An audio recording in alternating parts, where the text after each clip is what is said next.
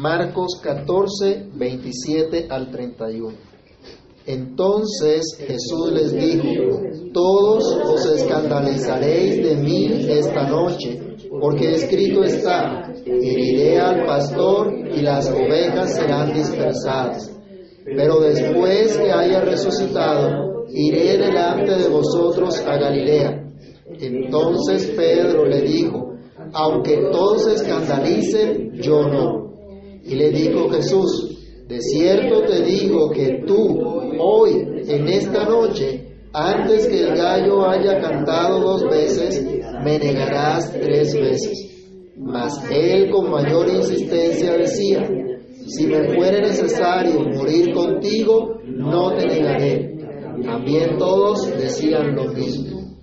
Amado Dios y Padre que estás en los cielos, en el nombre del Señor Jesús te damos gracias por tu palabra. Nos acercamos a ella, Señor, con temor y temblor, con reverencia y con profundo gozo de saber que tú nos hablas por medio de tu palabra. Señor, te rogamos que ilumine nuestro entendimiento y que nos dirijas en tu perfecta y gloriosa voluntad, que podamos comprender el mensaje que a través de tu palabra tienes hoy para cada uno de nosotros. Señor, prospera tu palabra en lo que la has enviado y ayúdanos, Señor, a encontrar regocijo profundo y verdadero en tu obra que conocemos a través de esta palabra. En el nombre de Jesús te damos muchas gracias. Amén. Pueden tomar asiento, hermanos. Ha terminado Marcos el relato de la institución de la Cena del Señor y nos ubica ahora en el Monte de los Olivos, en un lugar donde el Señor continúa enseñando a los doce, sigue orando con los doce, está con los suyos hasta el fin, amándolos hasta el fin. Pero en este lugar el Señor también comunica a los suyos las malas y las buenas noticias. Tal vez este anuncio pudiéramos pensar pasa un poco desapercibido, pero en realidad quedó muy grabado en las mentes de los doce, en especial en la mente de Pedro. Acuérdense que Marcos nos habla, nos relata lo que Pedro había testificado o la predicación de Pedro. Así que este hombre mucho tiempo después pudo predicar de lo que había ocurrido en su vida.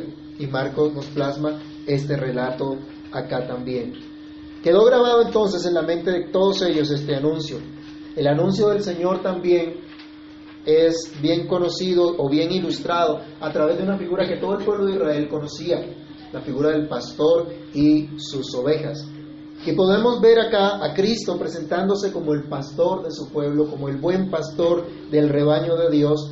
Así que podemos ver a ese pastor eterno, aquel que reúne y que pastorea a las ovejas que han sido dispersadas. Y antes de avanzar, reflexioné cada uno de ustedes, ¿es Jesucristo su pastor eterno? Pueden decir como el salmista, el Señor es mi pastor. Lo primero que debemos reflexionar en este pasaje es que Jesús es el buen pastor. En Juan usted escucha que él mismo declara, yo soy el buen pastor. Él es ese buen pastor. ¿Ustedes recuerdan el Salmo 23? ¿Quién se lo sabe de memoria? Nada. Como que se me olvidó. Otra vez, Jehová es mi pastor, nada me faltará. El lugar es dedicado para a descansar junto a aguas de oro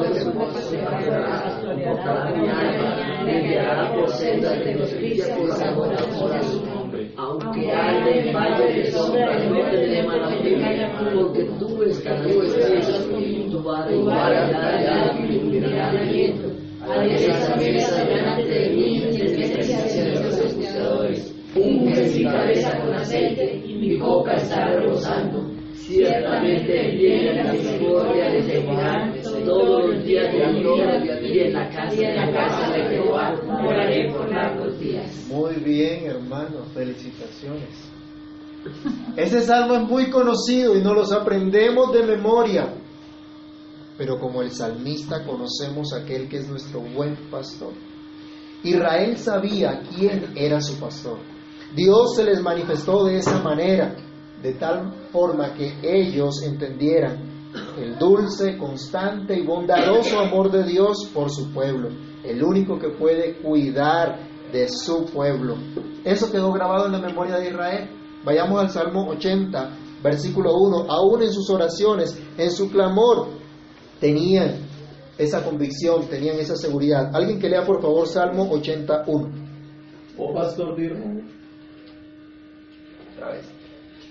Oh pastor de Israel, escucha. Tú que pastoreas como ovejas a José, que estás entre querubines, resplandece. ¿A quién se refiere? ¿Puede ser algún hombre? ¿Podría ser algún rey? No, solamente Dios. Dios era el pastor de su pueblo. Marcos ahora entonces nos ha relatado ya el corazón de pastor de Jesús. Nos ha dado evidencia que todas las, acciones de Cristo, que todas las obras de Cristo demuestran que Él es ese buen pastor. Vemos a Cristo en el Evangelio de Marcos preocupado por los enfermos, preocupado por los endemoniados, preocupado por las multitudes, atendiendo a las multitudes que se acercaban a Él. Aún no tenía tiempo de descansar, pero atendía a aquellos que se acercaban a Él. ¿Se acuerdan ustedes también de la escritura que nos dice que todo el que se acerca a Él, Él no lo echa fuera? Ese fue su corazón. Así atendió el Señor a su pueblo y manifestó como su buen pastor que vino a reunir al rebaño. Vayamos a Marcos capítulo 6, verso 34, recordando lo que ya hemos visto. ¿Qué dice Marcos 6, 34? Y salió Jesús y vio una gran multitud y tuvo compasión de ellos, porque eran como ovejas que no tenían pastor. Estaban esparcidos. muchas cosas. Estaban esparcidos como ovejas sin pastor. ¿Y qué hace el buen pastor? Dice que comienza entonces a enseñarles. Necesitan cuidado, necesitan instrucción, necesitan dirección. ¿Y qué hace Jesús? Se dedica a enseñarles. Por eso Él vino a enseñar la buena noticia de perdón de pecados y vida eterna en Él. Se dedicó intensamente a esto y comisionó a sus seguidores para seguir haciendo esta obra de juntar su rebaño, de mostrar toda su compasión, tal como anunció el profeta Miqueas. Vayamos a Miqueas capítulo 7, versículo 14. Mire la obra que Dios prometió hacer. Miqueas capítulo 7, versículo 14. Apacienta tu pueblo con tu callado, el rebaño de tu heredad, que, mo- que mora solo en la, en la montaña, en campo verde. Busque pasto en Basán y Galaad, como en el tiempo pasado.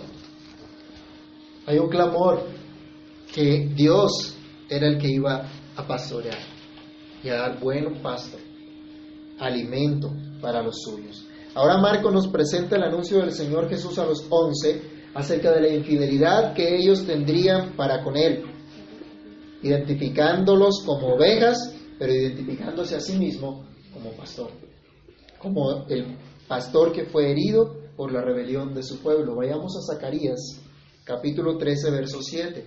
El Señor está haciendo referencia a una profecía que se cumple específicamente en él. Zacarías está hablando del juicio de Dios sobre su pueblo.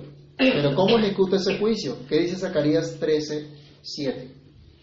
Levántate, oh espada, contra el pastor y contra el hombre compañero mío, dice Jehová de los ejércitos. Y era el pastor y serán dispersadas las ovejas. Y volver mi mano contra los pequeñitos. Entonces, regresando a Marcos, esta profecía se cumple. Jesús mismo lo dice. Todos os escandalizaréis de mí esta noche, porque escrito está, heriré al pastor y las ovejas serán dispersadas. El juicio de Dios por su pueblo re- recaería sobre el pastor que él puso. Aquí una vez más vemos la gracia de Dios, que en lugar de castigar o de destruir a estas ovejas infieles y pecadoras, el juicio recae sobre el pastor. Vayamos otra vez al Antiguo Testamento, Isaías 53, versículo 5. Isaías 53, 5. Mas él, herido fue por nuestra rebelión, molido por nuestros pecados. El castigo de nuestra paz fue sobre él, y por, por su llaga fuimos nosotros curados. Cristo es ese pastor que ha sufrido por sus ovejas. que fue herido por sus ovejas, por su pueblo, en lugar de su pueblo. Cristo padecería por sus ovejas, Él sería el que se daría su vida para salvarlas. La misma historia del pueblo de Israel, su cautividad y las promesas de restauración señalan la obra perfecta de Cristo, el pastor de Israel que es herido por la rebelión de su pueblo, pero que asegura el cuidado de sus ovejas aunque sean dispersadas. Jesús es el buen pastor que dio su vida por sus ovejas. Lo acababa de anunciar en la institución de la Cena del Señor. Los versículos anteriores que habíamos estudiado nos hablaban de la institución de la Cena del Señor. Nos hablaban de cómo Él decía, miren, yo pongo mi vida por ustedes. Cuando partió el pan y les dijo, esto es mi cuerpo, que por ustedes es partido. Y cuando les ofrece el vino, le dice, esta es mi sangre, que por ustedes se derrama. Ya estaba diciendo que entregaba su vida, ratificando así la promesa de salvar a su pueblo y de reunir a su rebaño, es decir, a su iglesia, teniendo un pastor, Cristo. ¿Es Jesús tu pastor? ¿Tu buen pastor? ¿Has creído en Él, en su perdón y en su promesa de vida eterna? ¿Eres tú una oveja del rebaño de Dios? Una de esas ovejas que Él vino a buscar. Regresemos a Marcos y volvamos a leer el versículo 27 y 28. Entonces Jesús les dijo, vamos a leerlo todos. Entonces Jesús les dijo, todos os escandalizaréis de mí esta noche, porque escrito está, heriré al pastor y las ovejas serán dispersadas. Pero después que haya resucitado, iré delante de vosotros a Galilea. Lo segundo que debemos reflexionar en este pasaje es que solo Jesús puede pastorear sus ovejas. Y esto suena obvio, ¿verdad? Pero es necesario recordarnos esto al preguntar, ¿es Jesús tu pastor? Al leer los versos 27 y 28 de Marcos, está nuevamente el anuncio de las malas y las buenas noticias. Jesús anuncia lo que sucederá con él y lo que sucederá con sus ovejas. Pero en este anuncio, Jesús permanece fiel a su llamado. Jesús permanece fiel a ser el pastor de sus ovejas. Permanece fiel a seguir cuidando de los suyos, a seguir juntándolos en un rebaño y pastorearlos. Jesús solamente puede pastorear sus ovejas que son infieles. Les digo, ustedes hoy se van a escandalizar de mí. Le dice a, todos los once, ustedes se ofenderán de mí. Este término escandalizar lo podemos entender como ofensa y como tropiezo. Se ofenderían de Cristo y encontrarían tropiezo en Cristo. Alguna vez en otro pasaje nosotros encontramos que los discípulos le dicen al Señor, los fariseos se llenaron de, ira, de enojo, o se eh, ofendieron por estas palabras que tú le diste. Y el Señor le dice, ¿se quieren ir ustedes también? Y vienen ellos y dicen, Señor, pero ¿a quién iremos? Solo tú tienes palabras de vida eterna. Y continuaron con el Señor. Ellos habían acompañado a Jesús en todas sus pruebas, pero ahora se apartarían de Él como cualquier infiel. Qué trágico anuncio, ¿no les parece? todos le serían infieles, todos le dejarían y no estarían con él. Pero por más doloroso que esto fuera, por más terrible que esto fuera o decepcionante que esto fuera para aquel que estaba dando su vida por ellos, la gracia de Dios en Cristo era mucho mayor, porque Cristo estaba dispuesto a llevar esa infidelidad, a sufrirla por amor al Padre, en obediencia a la voluntad de Dios de salvar a los suyos, de salvar a sus ovejas porque Él les dice, ustedes se van a escandalizar de mí. Verso 28, pero después que haya resucitado, iré delante de vosotros a Galilea. Es decir, ustedes me van a dejar solo, pero yo los voy a volver a reunir. Otra vez estaré con. Miren la gracia del Señor. Solo Jesús puede pastorear sus ovejas, ovejas que huyen del pastor. Vayamos a Isaías 53, verso 6. Aquí el, el profeta nos da un vívido retrato de esta verdad. Él dice, todos nosotros nos descarriamos como ovejas, cada cual se apartó por su camino, mas Jehová cargó en él el pecado de todos nosotros. ¿Y quién puede decir que esto no es verdad? ¿O quién no se acoge a esta verdad? Si tú no te acoges a esta verdad, no puedes ser salvo. Si tú no te acoges a esta verdad, si tú no reconoces que eres un pecador, tampoco podrás reconocer en Cristo tu buen pastor y reconocer que Cristo llevó tu pecado. Cristo anuncia que todos los apóstoles esa noche lo dejarían solo, se apartarían de él. Pero Él no dice que los va a dejar solos.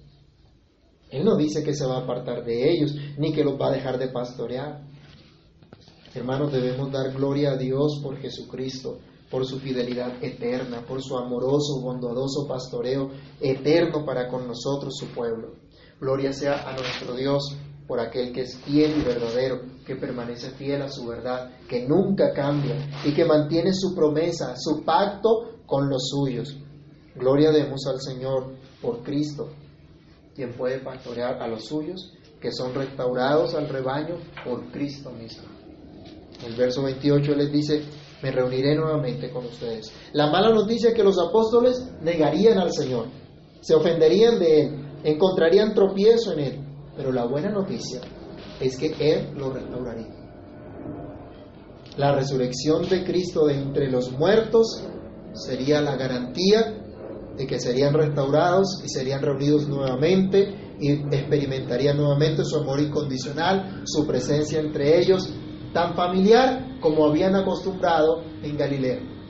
Acuérdense que la mayor parte del ministerio del Señor Jesús fue en la región de Galilea y de allá fue que llamó a estos apóstoles y dice, voy a ir delante de ustedes a Galilea, o allá nos veremos, o allá nos reuniremos nuevamente.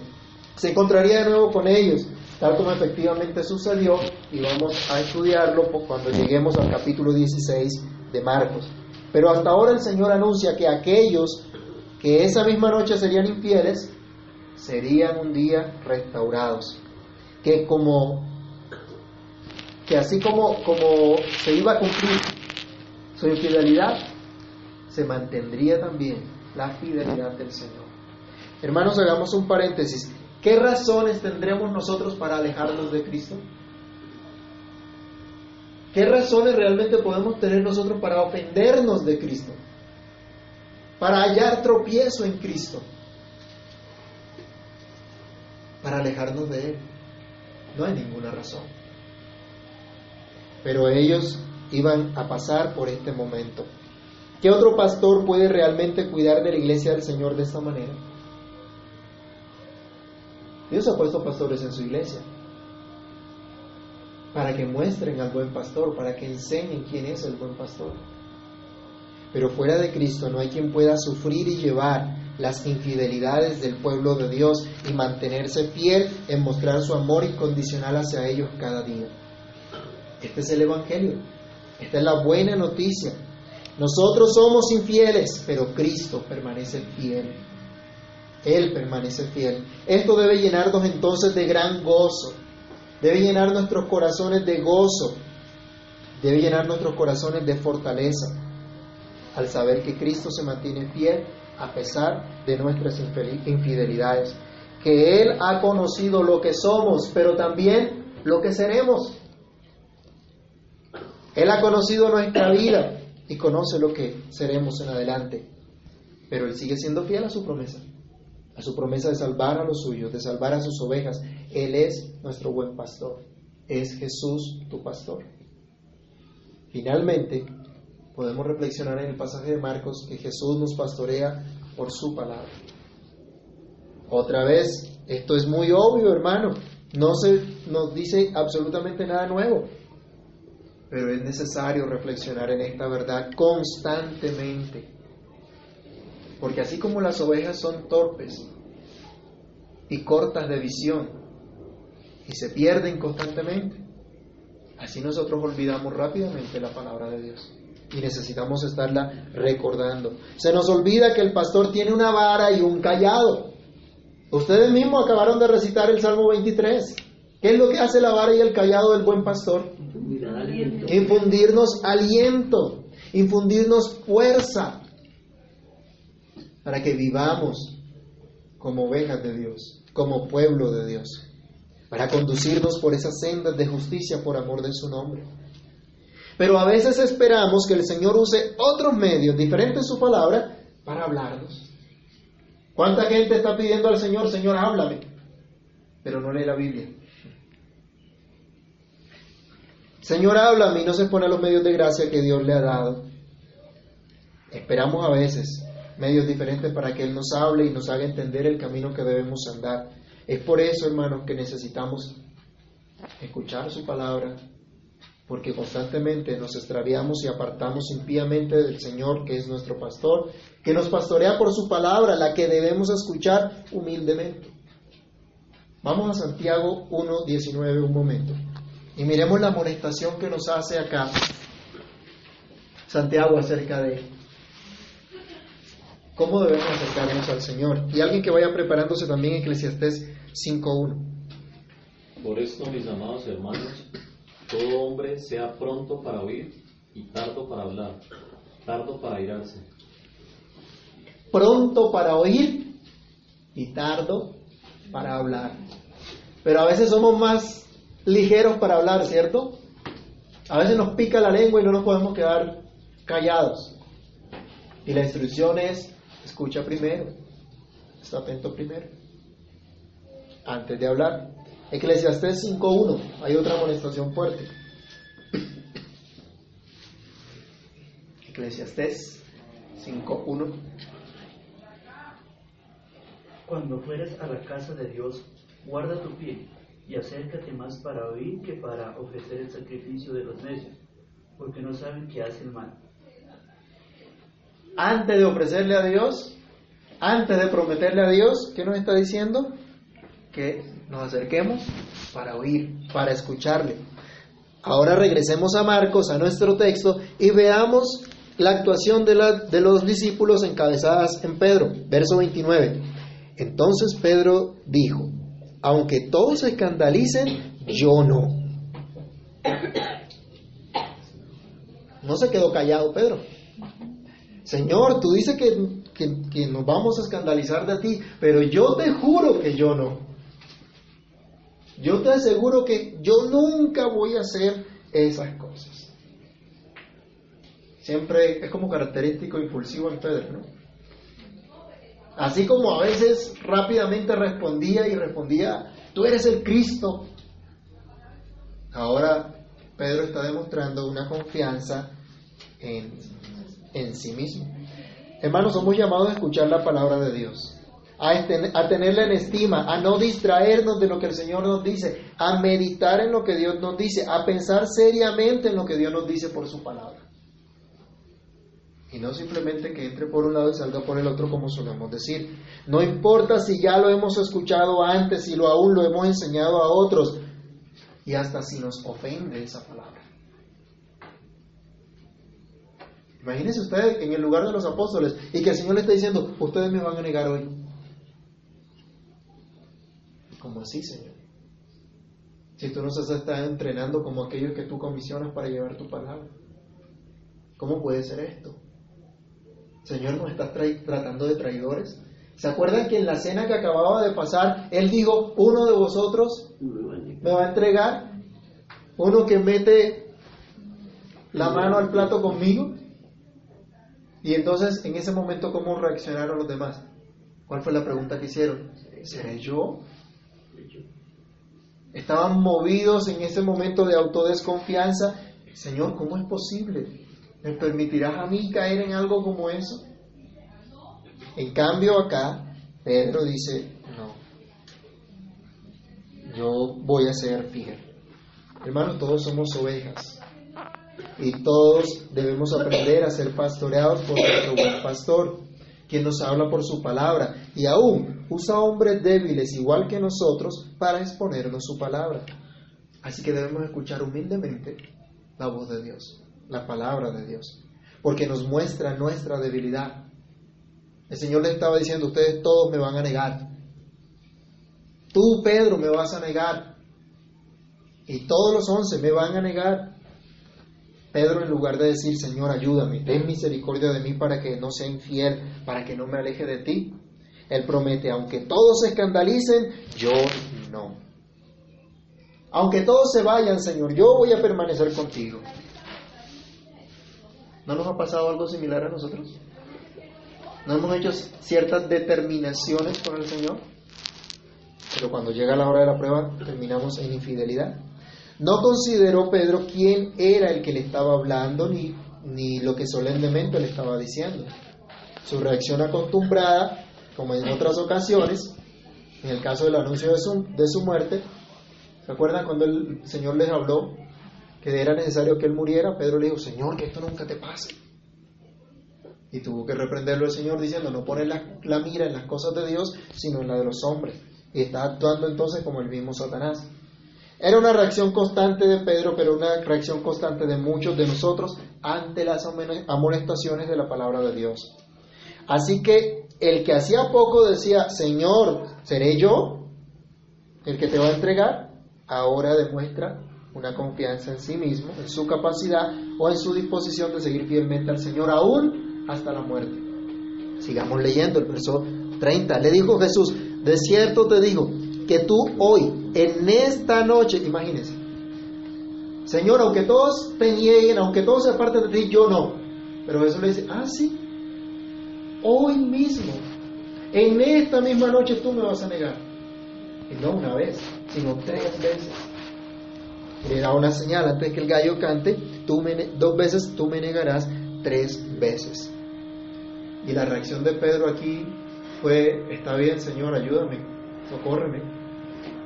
La reacción de Pedro fue que con mayor insistencia decía, si me fuere necesario morir contigo, no te negaré.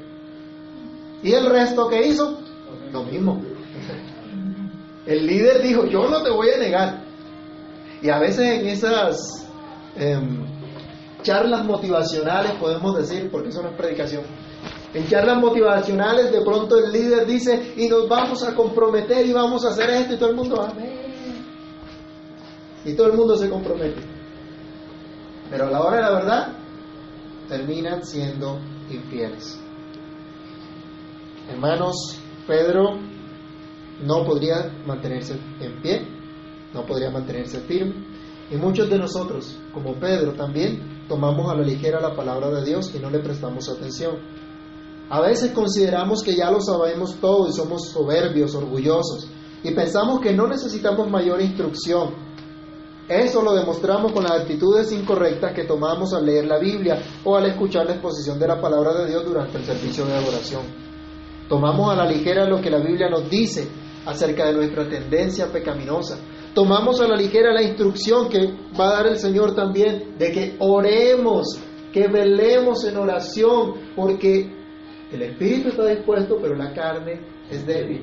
Es decir, de manera natural estamos inclinados al pecado y si no dependemos de Dios vamos a estar cayendo una y otra vez en los mismos pecados.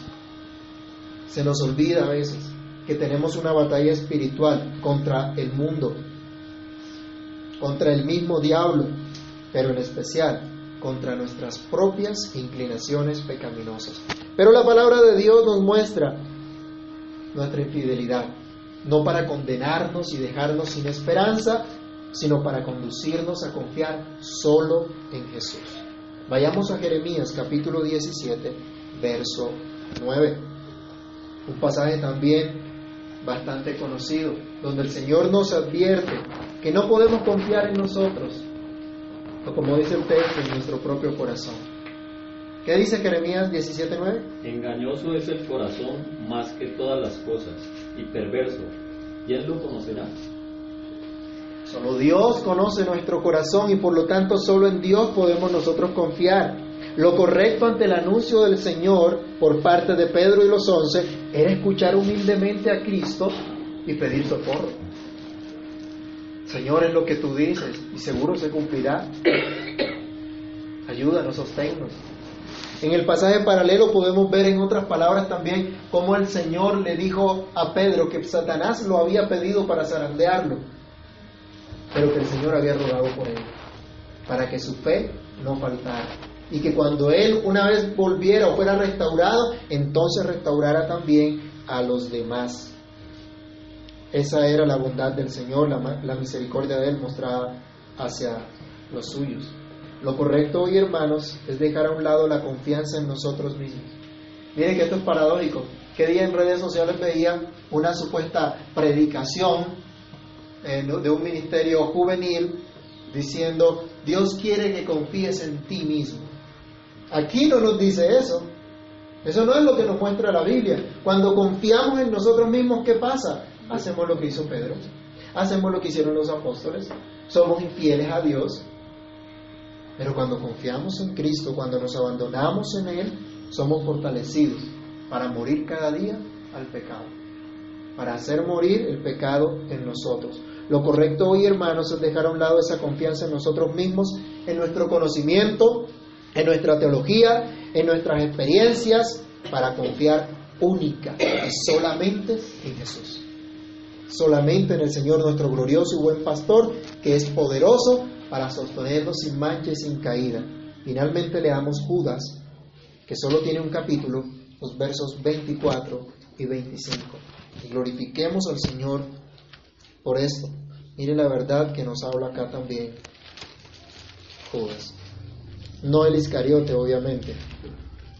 Y aquel que es poderoso para guardaros sin caída y presentaros sin mancha delante de su gloria, con gran alegría, al único y sabio Dios, nuestro Salvador, sea, gloria y majestad, imperio y potencia, ahora y por todos los siglos. Amén. Confiar solamente en Jesús, el único que nos puede pastorear y lo hace por su palabra.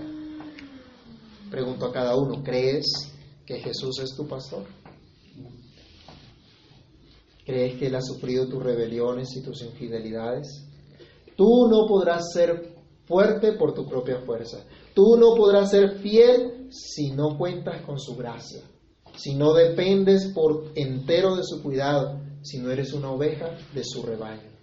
Nunca dudes de su amor ni de su cuidado. Nunca dudes de su palabra. Nunca dudes tampoco que sin Él estás totalmente perdido. Y le ofenderás una y otra vez si confías en ti mismo para seguirle. Más bien, cree en aquel que fue herido por tus rebeliones, molido por tus pecados, pero que no se quedó herido, que no se quedó en la cruz, que no se quedó en la tumba, sino que resucitó y por eso te ha unido a su pueblo para que ya no seas una oveja descarriada ni apartada del rebaño, sino que seas uno con su pueblo, sus ovejas, que son cuidadas por su buen pastor, Cristo Jesús. Amado Dios y Padre que estás en los cielos, gracias te damos, Señor, por tu palabra. Gracias, Señor Jesús, porque tú eres nuestro buen pastor. Gracias porque tú nos conoces, Señor. Conoces lo que hemos hecho, lo que somos y lo que haremos, lo que seremos. Nada te es oculto. Ay Señor, ayúdanos.